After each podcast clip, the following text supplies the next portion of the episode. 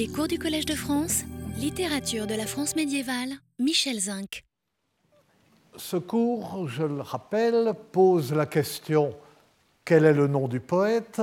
C'est-à-dire qu'il interroge le domaine de l'expression littéraire, autrement dit le domaine de l'art où la coïncidence de l'auteur et de son œuvre est le plus aisément supposée et où la confusion entre les deux est la plus fréquente.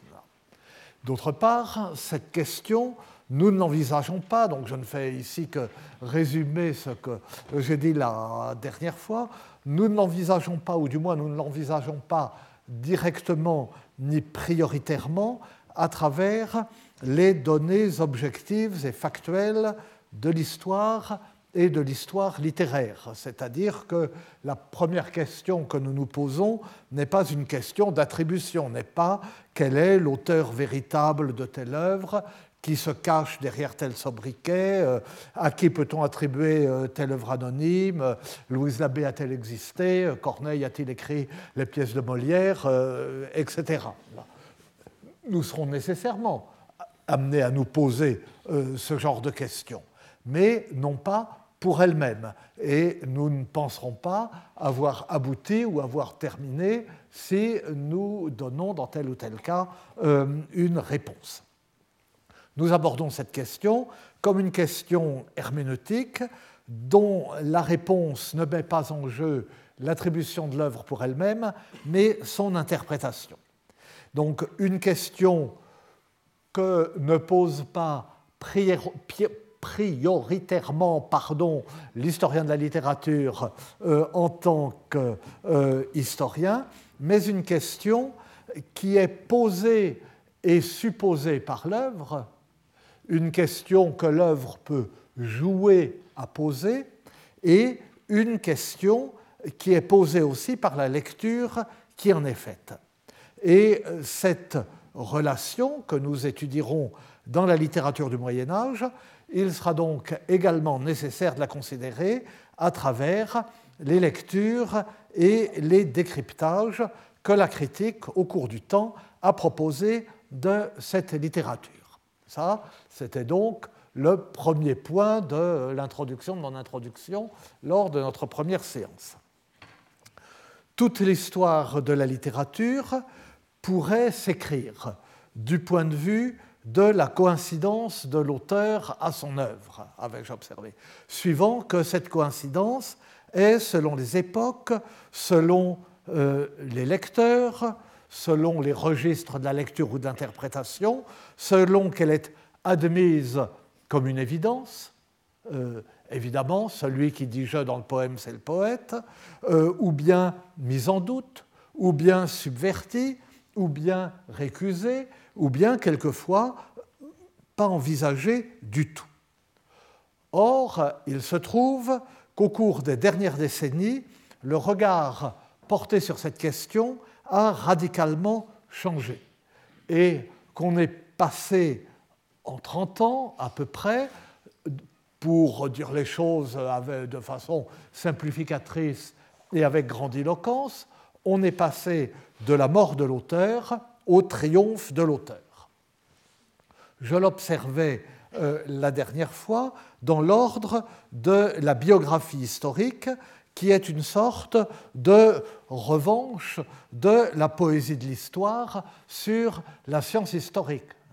La science historique euh, s'est bâtie euh, dans la seconde moitié du XIXe siècle d'une certaine façon sur Michelet et contre Michelet. Je viens de lire un très bel article sur Gabriel Monod qui le montre très bien contre le récit de l'histoire, et puis cette tendance n'a fait que s'accentuer jusqu'au euh, triomphe de l'école des annales, et maintenant tout le monde écrit des biographies. Nous avions commenté les, les hésitations, les scrupules, les précautions de Jacques Le Goff dans son admirable Saint-Louis qui a je ne dirais pas lancer la mode, mais qui a libéré, en somme, les appétits de euh, biographie.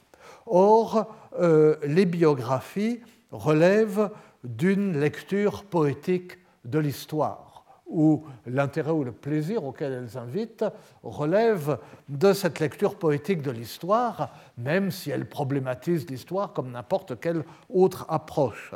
Elles illustrent ce que j'avais appelé dans, dans un cours qui s'était poursuivi sur trois ans, la poésie comme récit.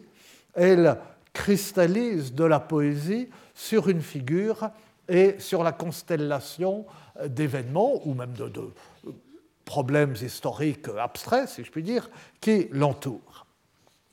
Et ce que nous avons vu il y a quelques années euh, en étudiant la poésie comme récit pourrait, au prix d'une transposition assez aisée, et même sans mauvais esprit, ou avec moins de mauvais esprit qu'on pourrait le penser, s'appliquer à elle.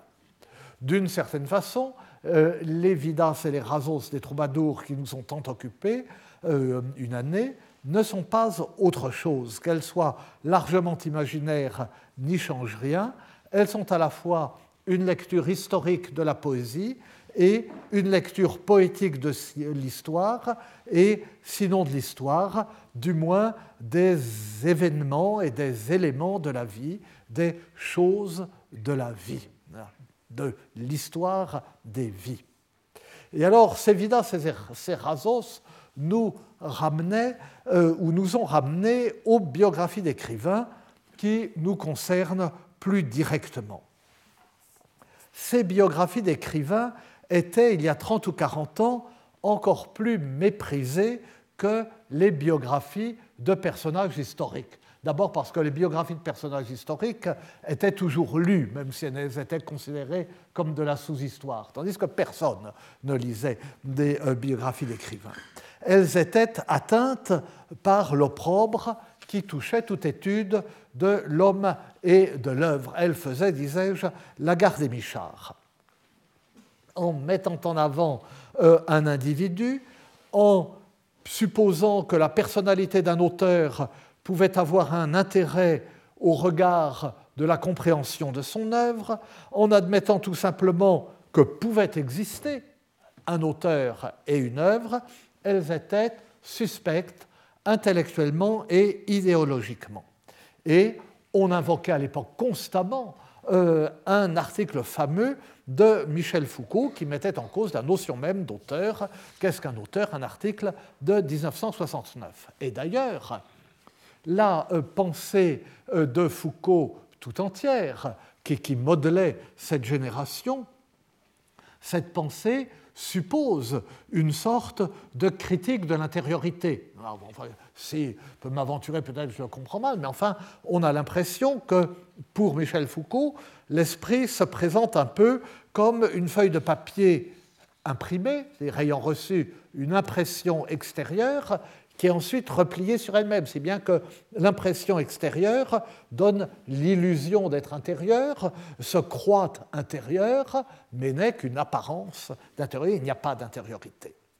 Et au même moment, s'il est permis en quelques mots de retracer euh, un bouillonnement intellectuel si complexe, celui de ces années-là, au même moment, le structuralisme linguistique, qui fondait euh, la grammaire transformationnelle, invitait, euh, inspirait euh, à la fois par transposition ou par analogie, d'une part la pensée ethnologique autour de Lévi-Strauss, qui était une sorte de transposition dans le domaine de l'ethnologie de catégories linguistiques, en somme, et inspirait aussi la psychanalyse lacanienne, l'inconscient est structuré comme un langage, la formule fameuse le disait explicitement. Lacan lui-même euh, pratiquait euh, de façon extraordinairement brillante le commentaire des textes littéraires, et donc euh, la boucle était bouclée. Et dans tous les cas, le structuralisme aboutissait à une sorte de sape du sujet, personne ne parle, ça parle ça parle, et la critique littéraire était en ce temps-là une critique immanente à l'œuvre elle-même, refusant de prendre en compte des références extérieures, au premier rang desquelles la personne de l'auteur, et considérant que le texte s'auto-engendrait par le fonctionnement du langage. Et dans les années 1970, dans la, grande entreprise à laquelle nous avons tous alors participé, qui était là encore un des phares de l'époque, le Grundriss der romanischen Literatur des Mittelalters, euh, le grand euh, romaniste euh, de Munich, euh, Rainer Warning, euh, observait que dans le cadre de euh, cette critique immanente et de cette critique sans sujet, la théorie du récit, euh, je le cite, a moins rendu transparente l'identité du sujet du texte narratif qu'elle ne l'a bien plutôt dilué dans un transcendantalisme de modèles déductifs dépourvus de sujet, auquel la dimension de communication d'un récit a peu à peu échappé.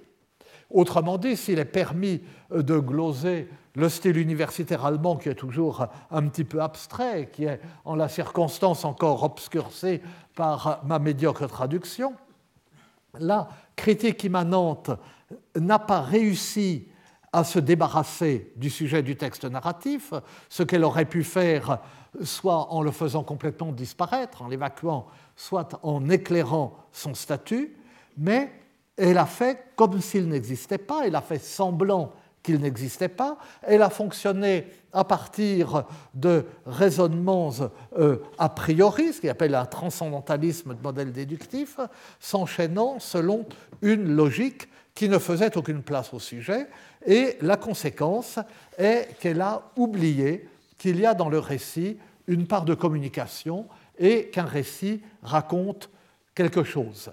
Et pour grossir le trait, tuer le sujet a tué le récit.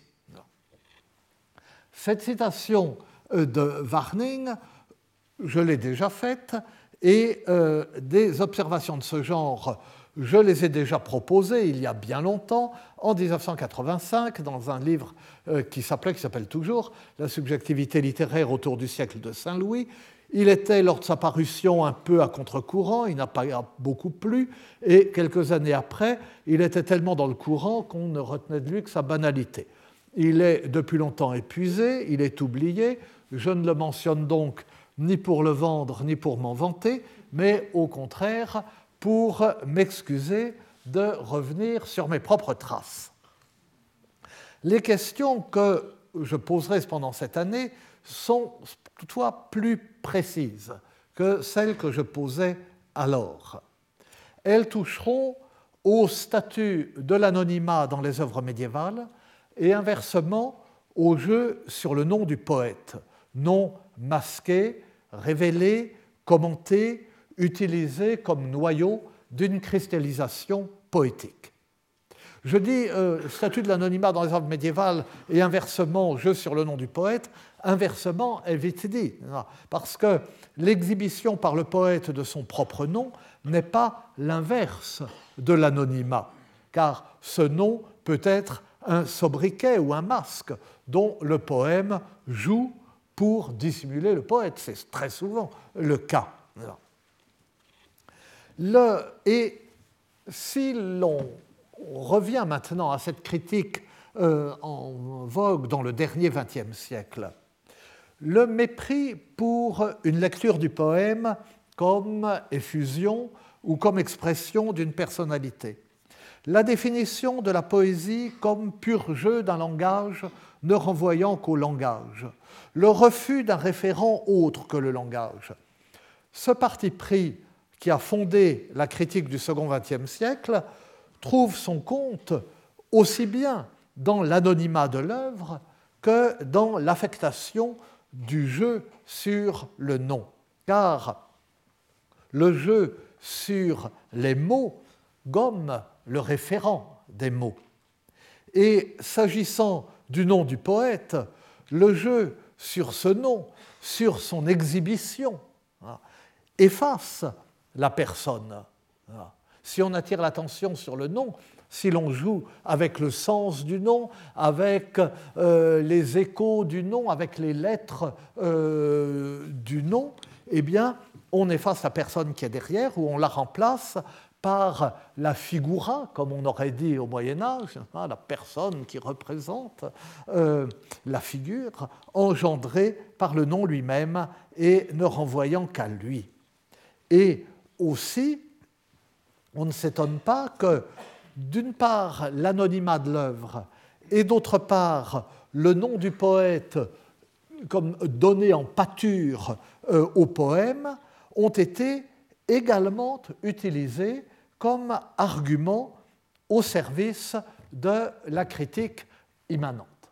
Et euh, je viens à cette critique de médiévisme dans un instant. Mais une remarque d'abord. Euh, Sioran écrivait dans La tentation d'exister, titre qui est en lui-même une invitation à l'anonymat, point d'œuvre qui ne se retourne contre son auteur, le poème écrasera le poète. Alors, voilà tout le parti euh, qu'on peut tirer de cette citation. Eh bien, cette formule est citée en 1957 à l'aube à peine naissante du structuralisme par euh, le poète Alain Bosquet en épigraphe à son premier testament que devait suivre en 1959 un deuxième testament. Ce mot même de testament renvoie, semble renvoyer à une personne. C'est un legs intime, en un sens, un testament. Or, que trouvons-nous dans ces poèmes? Le premier de ces deux poèmes, les deux plaquettes se désignent sur la couverture comme poème au singulier. Le premier de ces poèmes ressasse l'impossibilité de nommer et donc de trouver une adéquation entre le poème et le monde, ou une vérité du monde dans le poème. Et à la suite de la citation de Sioran, qui est donc en épigraphe, Alain Bosquet en a placé une seconde, toujours en épigraphe, tirée celle-là de Texte pour rien, titre lui aussi lourd de sens ou lourd de vide, euh, Texte pour rien de, Samuel Beckett, nommer non, rien n'est nommable, dire non, rien n'est dissible. Et le premier vers du Premier Testament d'Alain Bosquet, euh, ces testaments sont des poèmes en quatrain d'Alexandrin à rime croisée, et la sage régularité de la forme rend le contenu encore plus déstabilisant. Le premier vers est J'ai dit pomme à la pomme, elle m'a dit mensonge. Et quant au deuxième testament, dont le premier vers est Je suis en appétit, servez-moi l'univers, il mime une dévoration, une assimilation du monde, dévoration ironique et dérisoire, puisque les mots ne sauraient dévorer quoi que ce soit.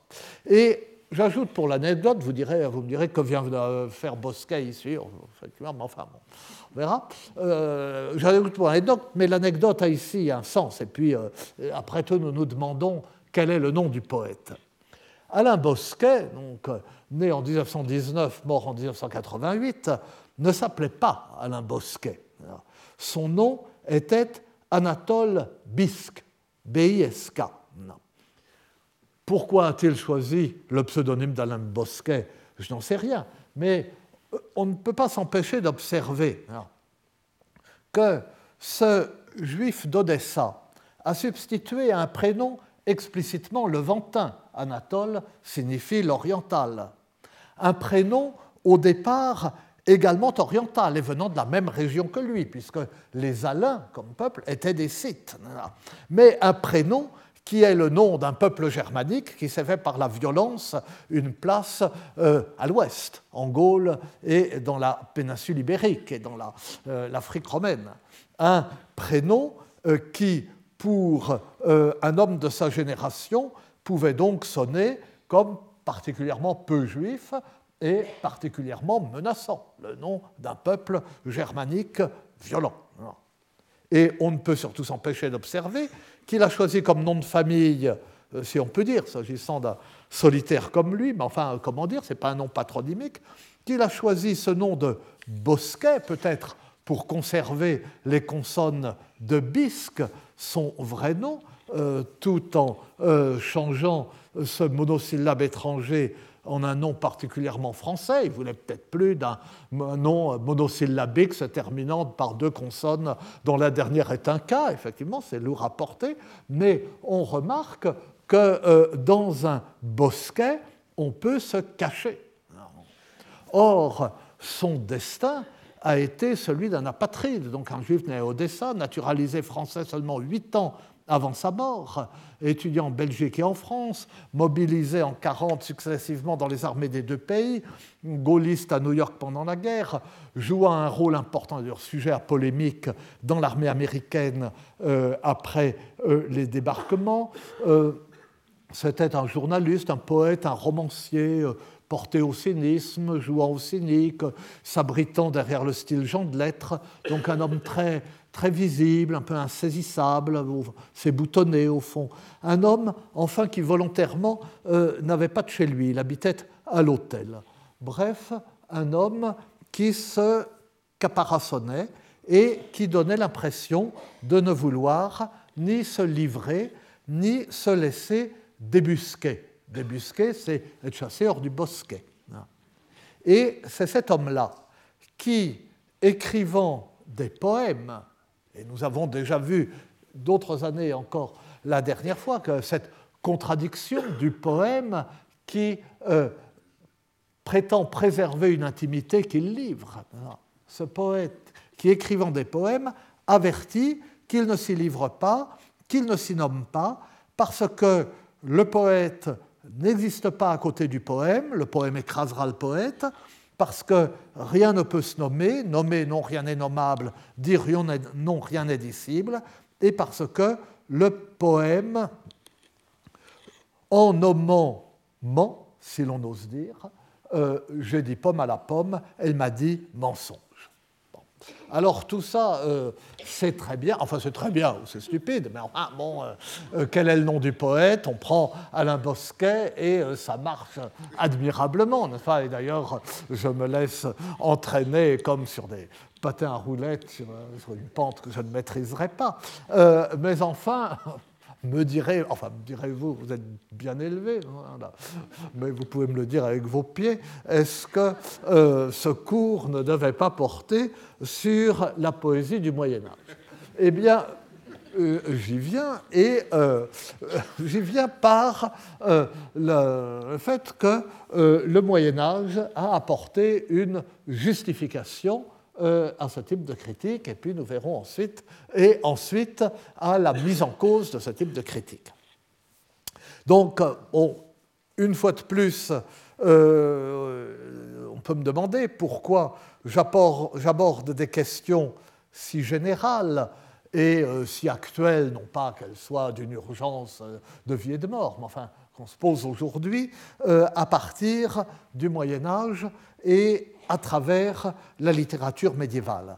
Euh, comme je suis parti, euh, qu'ai-je besoin du Moyen Âge euh, en dehors du fait que je ne connais rien d'autre et que j'y suis donc ramené par, mais uniquement par mes limites Eh bien, c'est que le Moyen Âge et sa littérature ont été utilisés dans cette querelle de la critique comme euh, dans d'autres euh, querelles euh, historiques ou littéraires ou religieuses.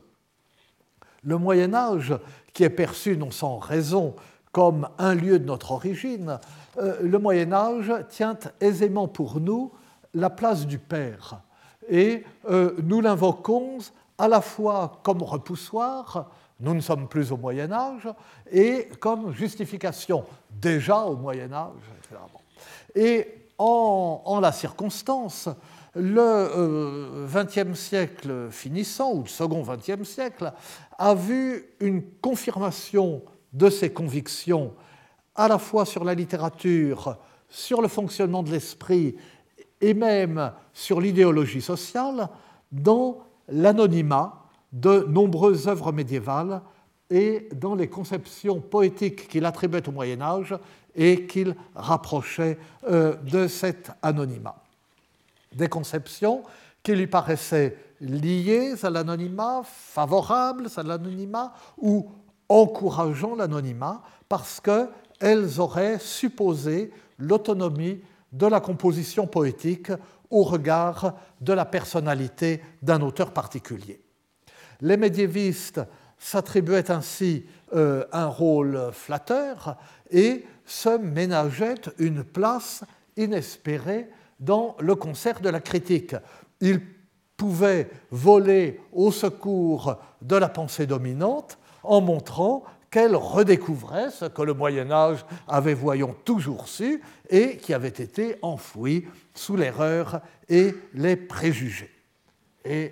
Le Moyen Âge, disaient alors les médiévistes, ne s'intéressait pas à la personnalité de l'auteur, il ne cherchait pas dans l'œuvre le reflet de sa pensée, de sa sensibilité, de sa personnalité. Et la preuve est que beaucoup euh, de poèmes ou d'œuvres du Moyen Âge nous sont parvenus sans nom d'auteur.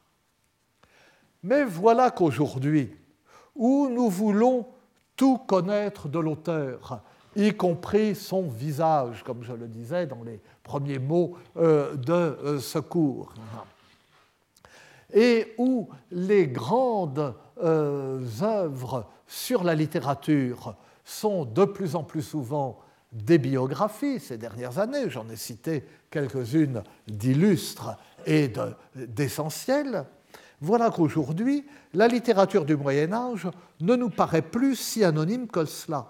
Et elle, qui avait fourni des arguments pour effacer le nom de l'auteur, en fournit à présent pour montrer son importance. Il est vrai qu'à l'aube de la poésie européenne, beaucoup de poèmes médiévaux nous sont parvenus sans nom d'auteur. Mais à l'inverse, il est vrai aussi que beaucoup de poètes du Moyen Âge se nomment dans leurs poèmes et font du jeu sur leur nom un jeu poétique, jeu, comme je disais, sur les lettres de leur nom, jeu sur le sens de leur nom, jeu de cache-cache sur leur nom qu'ils dissimulent tout en donnant des indices pour le trouver. C'est quelque chose de, courant dans euh, la poésie de cette époque, c'est quelque chose qui est devenu beaucoup plus rare euh, par la suite.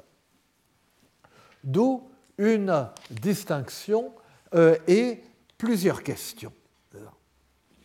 La distinction, peut-être aurais-je dû le dire plus tôt, la question quel est le nom du poète peut s'entendre de deux façons. Elle peut s'entendre au premier degré dans l'ordre de l'histoire littéraire, c'est ce que je disais euh, à l'orée de, cette séance, euh, soit un poème anonyme, quel est son auteur? Peut-on l'identifier? Soit un poème attribué par les rubriques des manuscrits, l'attribution est-elle fiable? Soit un poème attribué selon les manuscrits à deux poètes différents, quel est le bon? Ou bien est-il l'œuvre d'un troisième? Ces questions sont le pain quotidien euh, du travail des philologues et des médiévistes. Elles sont le socle de notre connaissance de la littérature médiévale. Encore une fois, ce ne sont pas elles que nous poserons directement, ou plutôt nous ne les poserons pas pour elles-mêmes, mais comme des éléments de réponse ou de réflexion rapportés à l'autre façon d'entendre la question quel est le nom du poète. Et cette autre façon est celle que je vais force de préciser, mais en me répétant et sottement depuis le début, que signifie la relation entre le poème et l'auteur qu'il se donne ou qu'il se cache. Et maintenant, euh, les questions.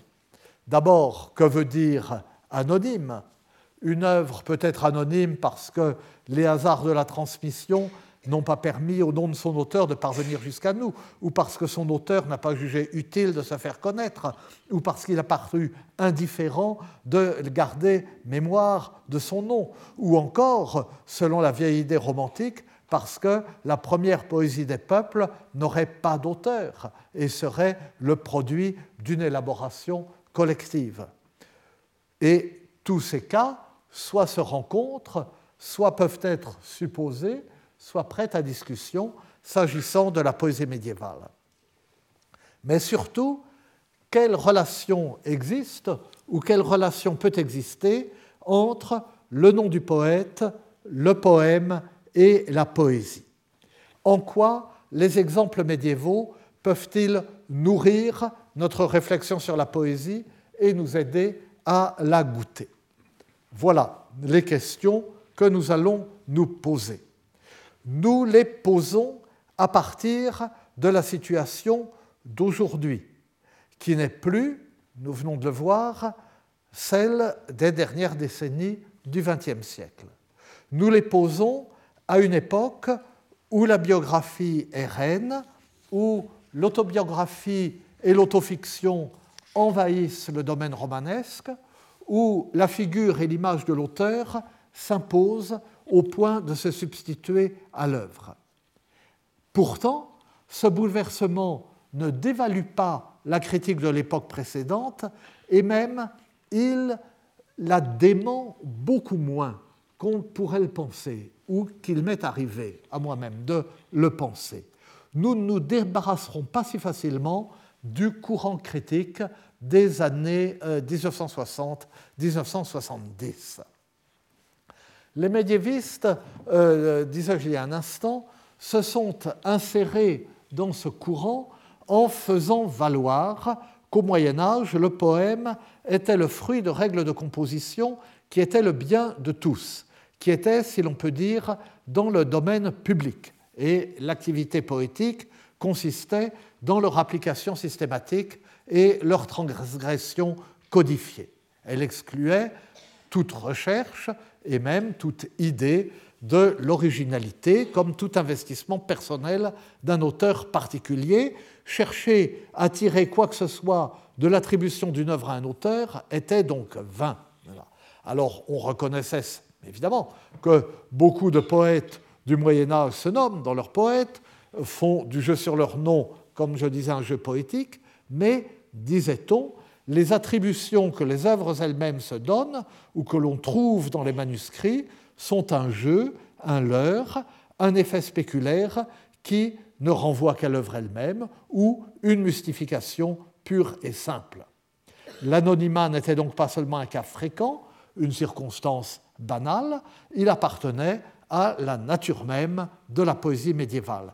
Même attribuée, toute œuvre médiévale, disait-on, pouvait être considérée comme anonyme. Que le poète euh, fût anonyme ou qu'il exhiba un nom et le jetant pâture au langage, la conclusion était la même, on ne pouvait rabattre le poème sur son auteur. À cela s'ajoutaient d'autres considérations encore. En laissant dans l'anonymat une bonne partie des œuvres qu'ils contiennent, les manuscrits médiévaux montraient, disait-on, leur profonde compréhension de ce qu'est réellement la production des textes. L'abondance euh, des variantes dans ces manuscrits euh, sape notre fétichisme du texte d'auteur et interdit même de reconstituer ou de vouloir reconstituer un texte original qui serait celui voulu par un auteur et sorti de sa main. Et certains ajoutaient ou retrouvaient euh, l'idée que ces variantes pouvaient laisser supposer une circulation orale des œuvres qui devait autant alors à leurs interprètes qu'à un hypothétique auteur, ou un interprète, un scribe, etc. Et le truisme, qui veut que le lecteur soit aussi créateur que l'auteur, y trouvait son compte. En cette période de passion pour les grandes questions théoriques, l'édition des textes paraissait une besogne ancillaire et intéressait peu. Elle était pourtant au cœur de ce débat qui ne pouvait manquer d'avoir sur elle des conséquences importantes. Aujourd'hui, ou par un autre retour du balancier sur lequel nous reviendrons, la question de l'anecdotique, comme disent euh, nos collègues italiens, monopolise l'attention des philologues, on voit bien que la querelle entre euh, néo-lacmaniens et bédiéristes, euh, ou prétendue, prétendue querelle, euh, met en jeu ces considérations. On voit aussi que cette querelle se déroule, mais enfin j'anticipe sur ce que je dirai la prochaine fois, que cette querelle se déroule à front renversé. Alors que Bédier lui-même ne jurait que par le génie du poète, le génie individuel du poète, les tenants euh, du bédiérisme éditorial, c'est-à-dire comme il y a des variantes dans tous les sens et qu'on ne peut pas reconstituer un texte d'origine, on choisit un bon manuscrit et euh, on les dit tel quel, parce que lui au moins a été lu. Euh, ces tenants de cette position se réclament d'une sorte de relativisme et invoquent l'impossibilité à remonter un texte d'auteur. Alors que le premier effet des travaux de euh, lui-même a été de diluer euh, ou d'effacer la personnalité du poète. C'était l'époque, c'était un classiciste au départ, c'était l'époque où, euh, on, où la, la, personne d'Homère a disparu et on a dit que les grands poèmes homériques étaient constitués de l'agglomérat d'une quantité de petits poèmes. Eh bien, maintenant, sa méthode est utilisée par ceux qui pensent qu'on peut s'approcher d'un texte authentique. Mais c'est une question euh, sur laquelle euh, je reviendrai avec un peu plus de détails. Et pour en revenir au courant critique dominant dans les études de littérature médiévale au cours de la seconde moitié du XXe siècle, il s'est euh, alimenté, on le savait, enfin pour courir la poste, vous savez qu'il s'est alimenté dès le milieu du siècle à la source d'un article du poète et philologue belge René Guillette, euh, de 1949, d'une poésie formelle en France au Moyen Âge, promis un immense succès, mais un succès différé, peut-être une dizaine d'années plus tard. Que ce courant sous-tend en 1960 la thèse sur la poésie des trouvères d'un autre Belge, Roger Dragonetti, qui plus tard consacrera plusieurs ouvrages au leurre et à la mystification qu'est, selon lui, le nom du romancier ou de son personnage dans une série de romans en effet comparables. Tout Guillaume désignerait la guile, la tromperie, la ruse, et il y aurait une mystification derrière tous ces Guillaumes. Et Dragonetti allait être le père fondateur de l'école de la lettre à Genève, illustré après lui par euh, Charles Mella, venu du lacanisme, mais dont le génie libre et brillant exclut tout dogmatisme. Mais ce courant s'est incarné surtout des années 60 à sa mort en 1996 dans l'œuvre euh, et euh, la personne, parce que lui-même n'aurait pu s'exonérer du lien entre l'homme et l'œuvre, pourtant il était vivant et présent dans tout ce qu'il disait, écrivait, faisait euh, dans euh, l'œuvre de Paul Zumthor, d'abord de façon discrète, discrète par le ton et par l'audience du livre dans Langue et technique à l'époque romane, en 1966, puis de façon plus affirmée et avec un succès immense dans euh, les sept poétiques médiévales de 1972, qui a été réédité constamment. L'angle d'attaque de ces critiques n'était pas, euh, on l'a compris, on l'a compris forcément, tellement je me répète, euh, l'anonymat de ses œuvres en lui-même, mais l'idée que le formalisme poétique et les jeux du langage excluent de renvoyer l'œuvre médiévale à la personnalité de son auteur. Mais la question de l'anonymat avait été abordée dans une perspective bien différente depuis beaucoup plus longtemps à vrai dire, depuis la redécouverte de la littérature médiévale à l'époque romantique. Et le débat autour de cette question était si peu terminé au moment de l'engouement pour la poésie formelle qu'il a, euh, que les deux ont parfois interféré. Et en particulier euh, chez euh, euh non pas qu'il ait été dupe de quoi que ce soit, mais parce que les questions de poésie orale l'intéressaient. Le romantisme avait été frappé, lui aussi, d'autant plus qu'à l'époque les attributions étaient moins nombreuses qu'aujourd'hui, avait été frappé par l'anonymat d'une partie importante de la poésie médiévale et particulièrement des chansons de geste, parce qu'il y trouvait une confirmation de ces conceptions touchant la naissance de la poésie et l'importance de cette naissance pour la compréhension des civilisations. Chez Percy, en Angleterre, mais surtout chez Herder en Allemagne, en un sens déjà, mais dans un esprit différent chez Vico, pour qui le premier âge des peuples est l'âge poétique, on trouve l'idée que chaque peuple possède un génie propre qui, avant d'être adultéré par des influences extérieures et des modèles savants imposés du dehors, Herder en particulier vise euh, le modèle antique imposé par le classicisme français, n'est-ce pas, et fait de sa théorie une sorte de machine de guerre contre la littérature française. Donc ce génie propre de chaque peuple apparaît à l'état pur dans les toutes premières productions de César et surtout de sa poésie. Et pourquoi cette première poésie reflète-t-elle l'âme du peuple? Parce qu'elle est une production spontanée et collective émanant du peuple tout entier. Il n'y a pas de conscience du poète et la poésie est l'émanation de l'âme du peuple. Là est le point crucial. Et euh, ces conceptions permettent de comprendre certaines des orientations prises par les études de philologie et de littérature médiévale dès leur apparition, orientations qui ont subsisté alors même que les présupposés qui les fondaient n'avaient plus cours. Et la première est le lien entre les études de langue et littérature médiévale et, euh, et les études de folklore.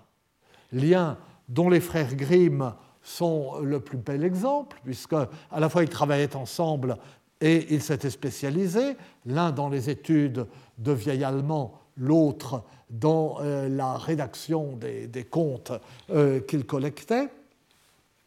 Mais ce lien trouve sa trace, plutôt son évidence, euh, partout dans la poésie romantique, chez Thomas Percy, dans les reliques de poésie anglaise de 1765, chez Macpherson, naturellement, et partout, en Angleterre et en Écosse, en Allemagne, assez peu curieusement chez Herder, euh, qui, malgré sa dent contre la littérature classique française, est plutôt porté sur, vers l'Antiquité, mais, chez Tieck, chez Uhland surtout, chez Heine, chez Brentano, et déjà euh, chez, euh, enfin, déjà, euh, chez les jeunes Goethe et Schiller. Vous savez, l'Allemagne est un pays où le pré-romantisme précède le classicisme. Il y a le, le, Sturm und Drang de la jeunesse de Goethe et Schiller, le classicisme, qui est la maturité de Goethe et de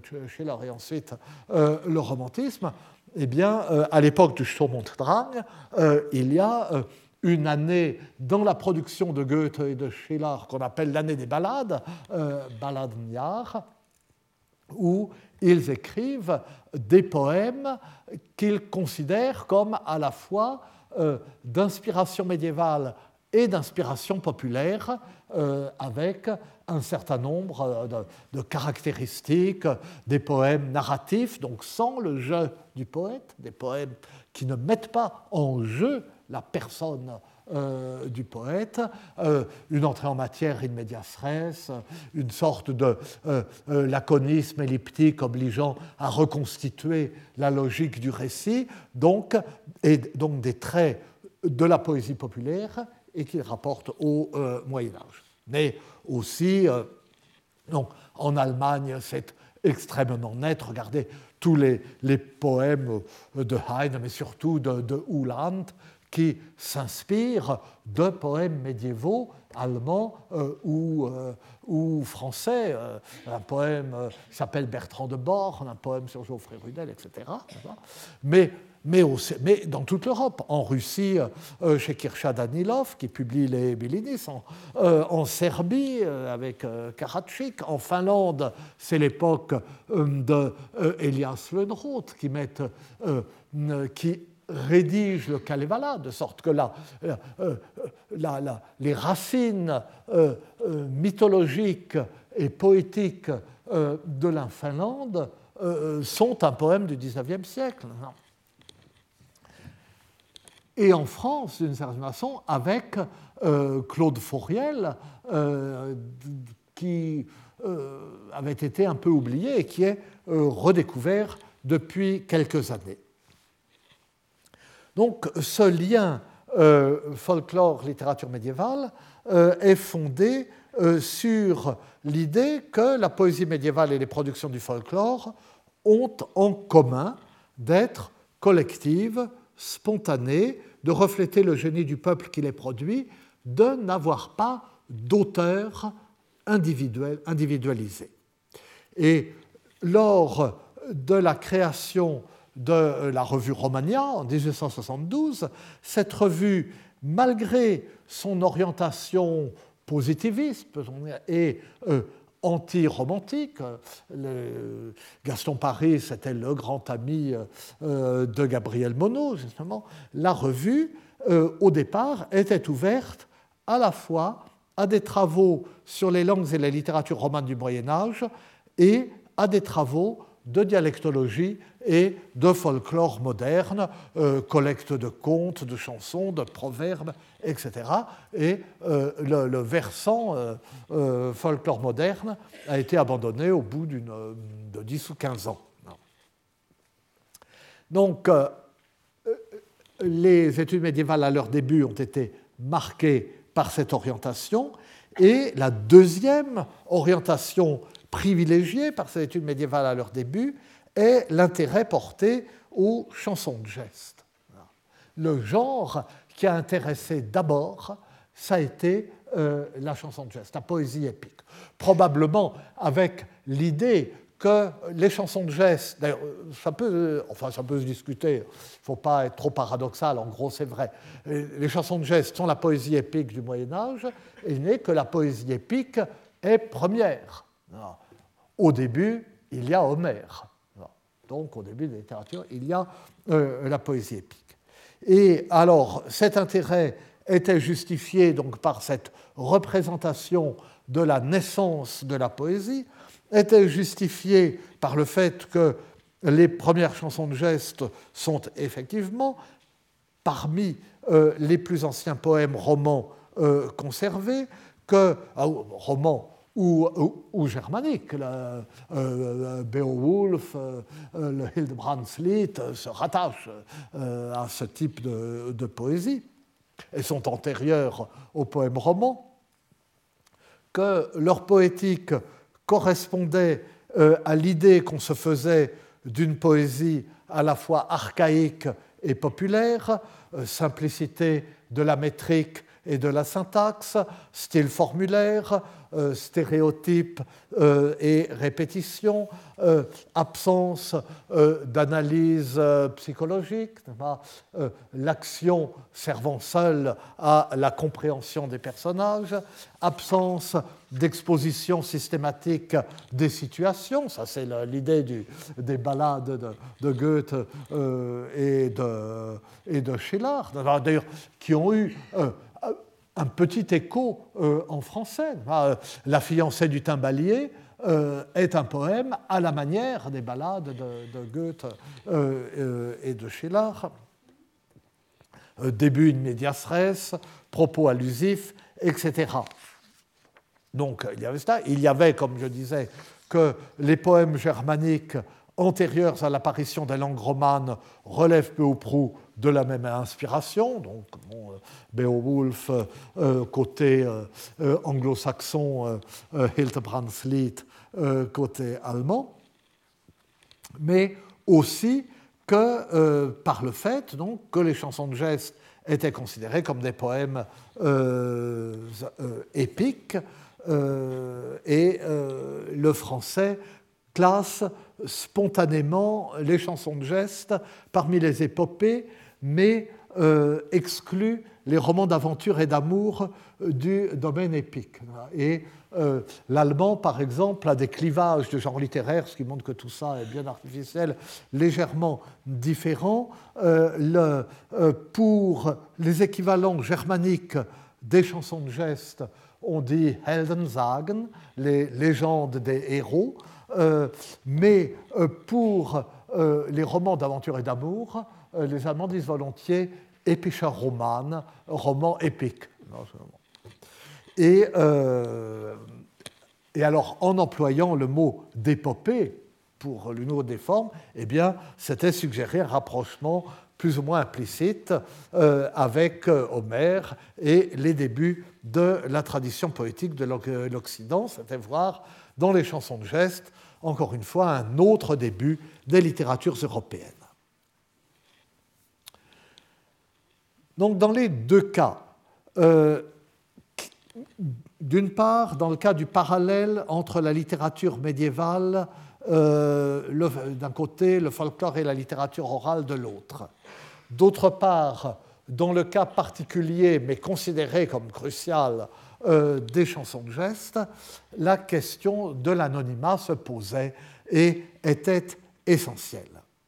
Elle l'était euh, dans le premier cas, dans le cas du rapprochement littérature médiévale folklore, puisque euh, donc cette théorie euh, romantique qui veut que l'identité de chaque peuple s'exprime dans les premières manifestations de sa poésie et dans celles qui plus tard continuent d'échapper à des influences extérieures. Ben, on suppose que le folklore euh, remonte, puise à la source ancienne de la naissance de la littérature et est plus ou moins vierge d'influences extérieures, ce qui est naturellement euh, totalement faux.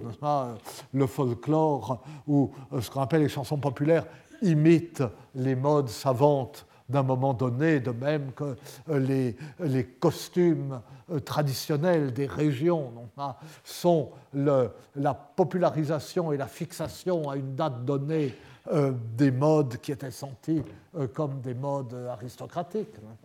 D'ailleurs, enfin bon, euh, c'est une, enfin, c'est une question stupide, mais qui m'occupe qui a finalement un lien avec les questions littéraires, qui est celle du moment où une tenue se fige.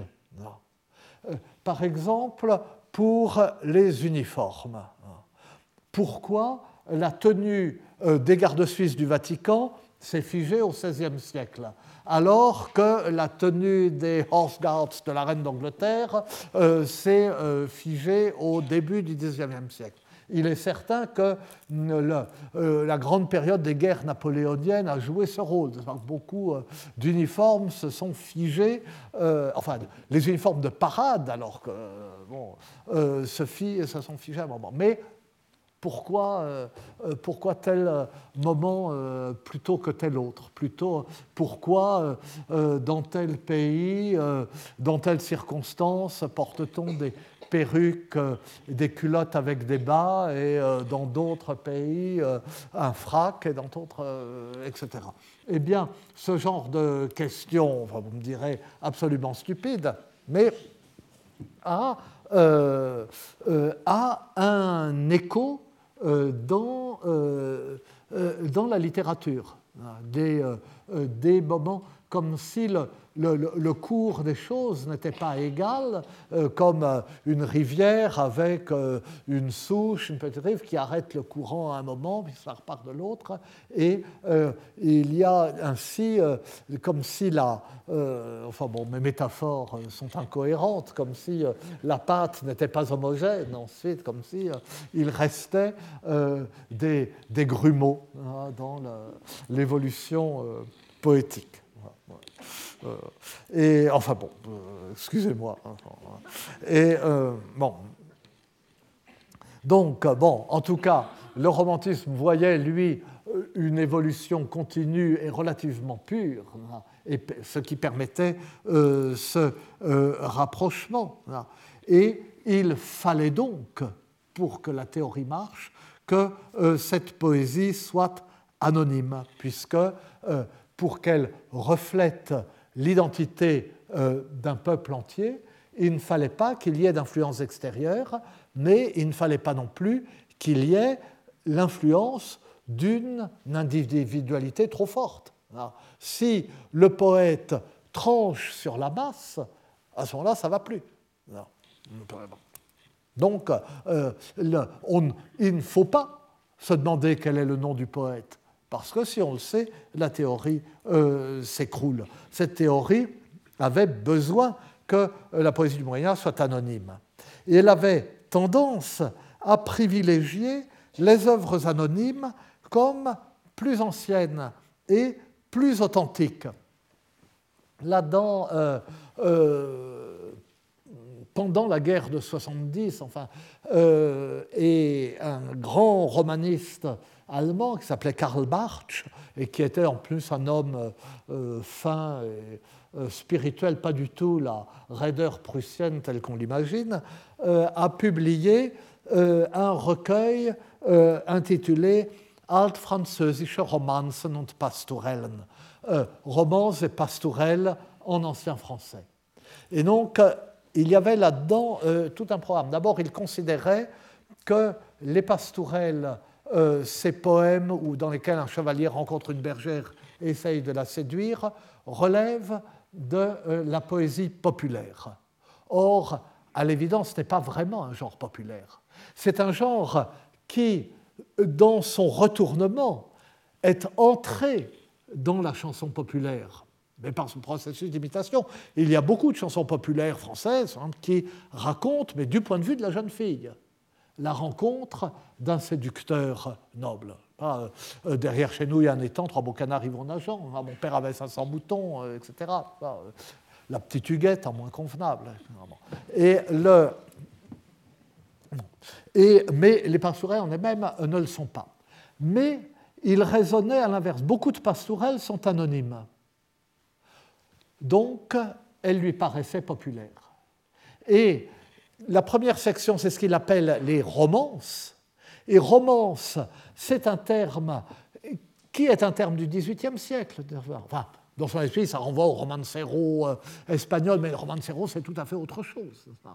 Et lui voit ça, ces romances, pour lui, c'est quelque chose qui ressemble aux ballades, aux, ballades de Goethe et de Schiller. Il commence par les chansons de toile, qui sont effectivement ce qui, dans la poésie médiévale, ressemble le plus euh, aux ballades. Et il classe, il classe euh, bon, les chansons de toile, puis des poèmes qu'il considère comme étant plus ou moins de cette inspiration qui souvent n'ont rien à voir, des chansons à danser, etc. Mais il y a les chansons de toile anonymes, d'autres chansons qu'il considère du même type, et puis une autre section avec les chansons de toile qui ont un auteur, les chansons de toile du poète Audefroy le Bâtard, les seules qui soient attribuées. Et, puis, alors ça c'est la première section, romance. Et ensuite, il y a une deuxième section, pastourelles anonymes, troisième section, pastourelles qui ont un auteur. Il n'y a aucune différence entre les pastourelles anonymes et celles qui ont un auteur. Et d'abord, celles qui sont anonymes, depuis, ont trouvé un auteur. Euh, certaines qui ont un auteur l'ont perdu depuis. Enfin, ces questions d'attribution euh, euh, sont compliquées. Mais Barthes fonctionnait comme cela. Et le.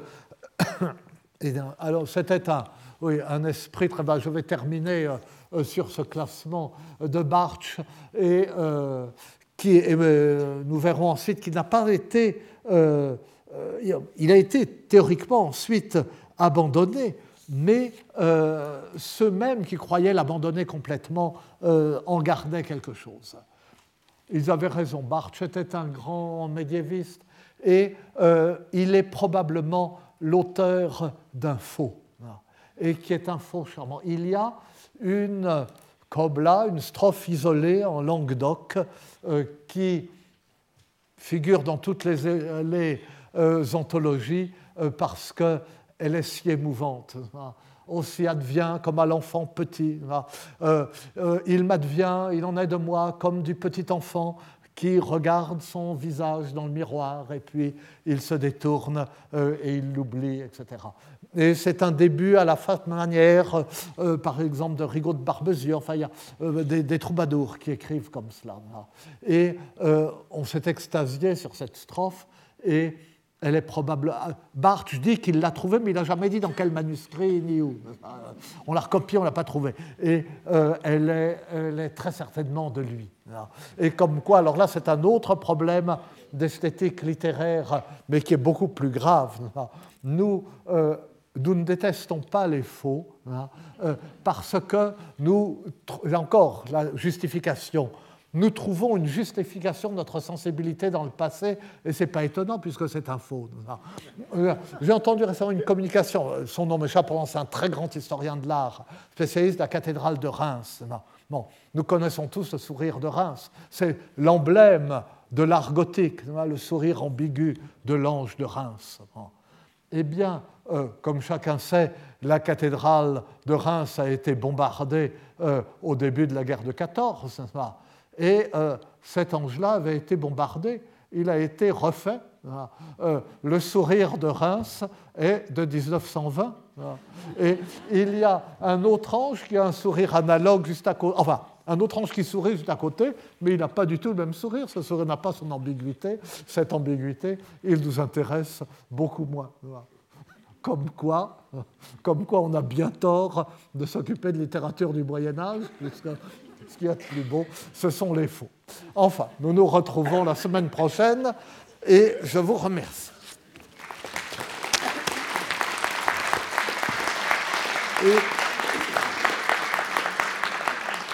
Et, après cinq minutes de pause, nous écoutons, alors là, quelqu'un de sérieux et de brillant, euh, Madame Sylvie Lefebvre de l'Université Columbia. Retrouvez tous les contenus du Collège de France sur www.colège-2-france.fr.